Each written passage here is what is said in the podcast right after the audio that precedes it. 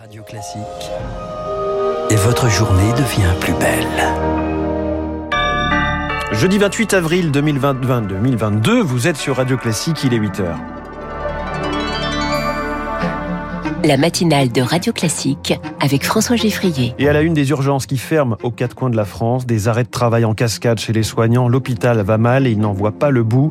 À Saint-Brieuc, Tourcoing, Roubaix, les signaux d'alerte se multiplient. Transformer les voix en sièges, c'est le défi du Rassemblement national pour les législatives. Le parti de Marine Le Pen lance officiellement sa campagne aujourd'hui à Fréjus. Et puis, à qui le tour Après la Pologne et la Bulgarie, qui sera bientôt privé de gaz russe en Europe? Les 27 se préparent et accusent Moscou de chantage. Unité de façade chez les Républicains, mais parti écartelé en interne. Ce sera l'édito politique de Guillaume Tabar dans 10 minutes. Et puis tractation à tout va dans l'opposition, tandis que la majorité, elle, est dans le flou en attendant l'oracle macronien. L'invité de la matinale, Anne-Charlène Bézina, constitutionnaliste, maître de conférence en droit public, dans un quart d'heure, avant de retrouver la revue de presse de David Abiker à 8h30. Soyez les bienvenus, vous êtes sur Radio Classique. Radio. Classique. À la une, Lucille Bréau, l'hôpital craque de toutes parts. C'est du jamais vu. Une soixantaine d'hôpitaux de France ont déclenché ces derniers jours leur plan blanc à Strasbourg, Orléans, La Rochelle ou encore Roubaix. Les alertes se multiplient en cause une pénurie de personnel inédite. Rémi Pfister. À l'hôpital de Roubaix, 60 postes de soignants sont vacants, c'est 20% du personnel. Arrêt maladie, démission en cascade, mise au pied du mur, le directeur a déclenché le plan blanc, les congés sont annulés, les temps de travail rallongés.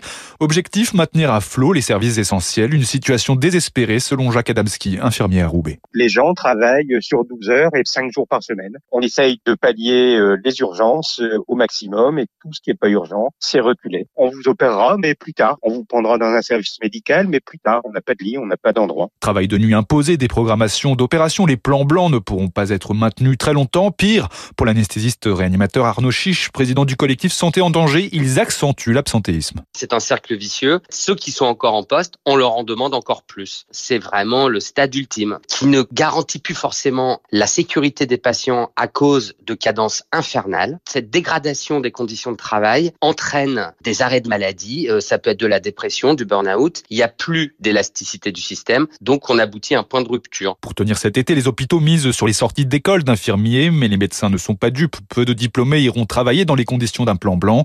Déjà l'an dernier, ils étaient 60% à avoir rejoint le privé. L'hôpital au bord de la rupture qui attend fébrilement les premières décisions d'Emmanuel Macron. Il a promis une conférence des parties prenantes, mais le calendrier reste à préciser. Le président réélu qui préside justement ce matin le dernier conseil des ministres de l'air Castex. Il se rendra ensuite à l'hôpital militaire Perside Clamart au chevet de soldats blessés en opération extérieure. Le Rassemblement national lance sa campagne des législatives. Aujourd'hui à Fréjus, fort de 13 millions de voix au second tour, le parti de Marine Le Pen espère envoyer un grand nombre de députés au Parlement en juin. Il en a 7 actuellement, mais le chemin est miné, Victoire Fort. Il va falloir surmonter plusieurs obstacles. À commencer par le mode de scrutin. Il faut 12,5% des inscrits pour accéder au second tour. Imaginons une participation faible de l'ordre de 50%, et c'est probable. Cela fait donc un ticket d'entrée à 25% des suffrages exprimés. La tâche est compliquée, reconnaît-on pudiquement au RN. L'autre embûche, c'est le parti Reconquête d'Éric Zemmour. Pas d'accord politique, affirme l'état-major du parti. Reconquête tape à la porte et récolte un froid polaire. Quand on fait 7%, difficile de peser dans le compromis, ironise un cadre. Le RN règle ses comptes. Le parti a la dent dure. Sur le terrain, les militants ne le comprennent pas, souffle un maire. Enfin, reste de gros points d'interrogation sur certaines circonscriptions, justement où le RN a marqué le plus de points. On cherche les meilleurs profils, dit un ténor, sauf que localement cela ne passe pas toujours et on craint des parachutages de figures montantes du parti. Si la direction persiste, il va y avoir du mouvement, prévient un édile. À gauche, les négociations entre insoumis et écologistes sont au point mort. Avec les socialistes, en revanche, ça progresse. Première rencontre hier et dans le Figaro ce matin. Le premier secrétaire du PS, Olivier Faure, assure qu'une coalition n'est pas une soumission. En Ukraine, Moscou poursuit son offensive dans l'Est. Les semaines à venir seront extrêmement difficiles, prévient le ministre ukrainien de la Défense. Le secrétaire général de l'ONU, Antonio Guterres, est lui attendu aujourd'hui à Boutcha, Irpin et Borodianka, théâtre d'exactions imputées par l'armée russe à l'armée russe par Kiev. Sur le terrain économique, les Européens dénoncent désormais un chantage russe au gaz. Moscou a fermé hier les vannes à la Pologne et la Bulgarie. Et tous se demandent désormais à qui le tour, Eric Kioch. Parmi les 27, seule la Hongrie avait accepté de payer le gaz russe en rouble. Alors couper les exportations vers les seuls Pologne et Bulgarie, c'est avant tout une façon de mettre la pression sur les Européens. Thierry Brosse, économiste des énergies. C'est une décision, un diktat qui vient du Kremlin. L'utilisation du gaz comme arme politique, c'est peut-être aussi simple que cela. Dépendante à plus de 80% des importations russes, la Bulgarie était une cible idéale. Varsovie, elle, paie ses critiques répétées contre le Kremlin, une liberté de qu'elle s'est accordée car cette coupure ne l'impacte que peu. La Pologne s'y est préparée depuis plus de dix ans. La Pologne avait comme objectif de sortir du gaz russe au 31 décembre 2022. La Pologne a rempli ses stocks. Son gazoduc la reliant à la Norvège sort de terre et en cas de difficulté, l'Europe promet sa solidarité. La rétorsion russe fera tout de même une victime, son propre secteur gazier, prédit l'économiste Francis Perrin. Si la Russie voulait couper le gaz à un plus grand nombre de pays européens, elle se priverait de recettes d'exportation. Pour la Russie, pour Gazprom, l'Europe est leur principal marché. En cas d'arrêt des exportations des hydrocarbures, poursuivre la guerre en Ukraine serait illusoire pour Moscou et étoufferait encore plus l'économie russe. Et en parallèle, Washington prend la main sur les livraisons d'armes à l'Ukraine. Un groupe de contact va désormais se réunir tous les mois pour faire le point entre alliés.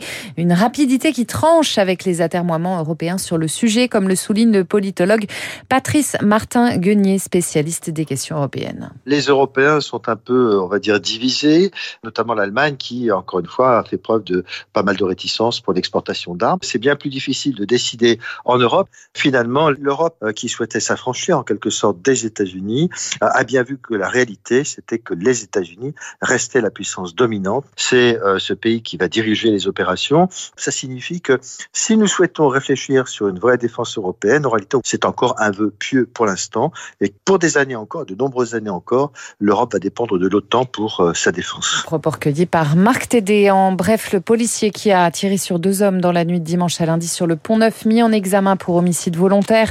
La légitime défense n'est pas retenue à ce stade. L'appareil, un Boeing 777 d'Air France, avait frôlé le crash à Roissy. Les pilotes assuraient avoir perdu le contrôle. Le bureau d'enquête et d'analyse écarte ce matin tout problème technique et pointe en revanche leur responsabilité. Une perception différente de la situation entre le commandant de bord et le copilote les a poussés à interrompre la descente et remettre les gaz. Une nouvelle plainte pour viol contre Patrick Poivre d'Arvor. Les faits remonteraient à 1995. À l'époque, la plaignante, âgée de 24 ans, travaillait à la rédaction de TF1. Information de nos confrères de France 2.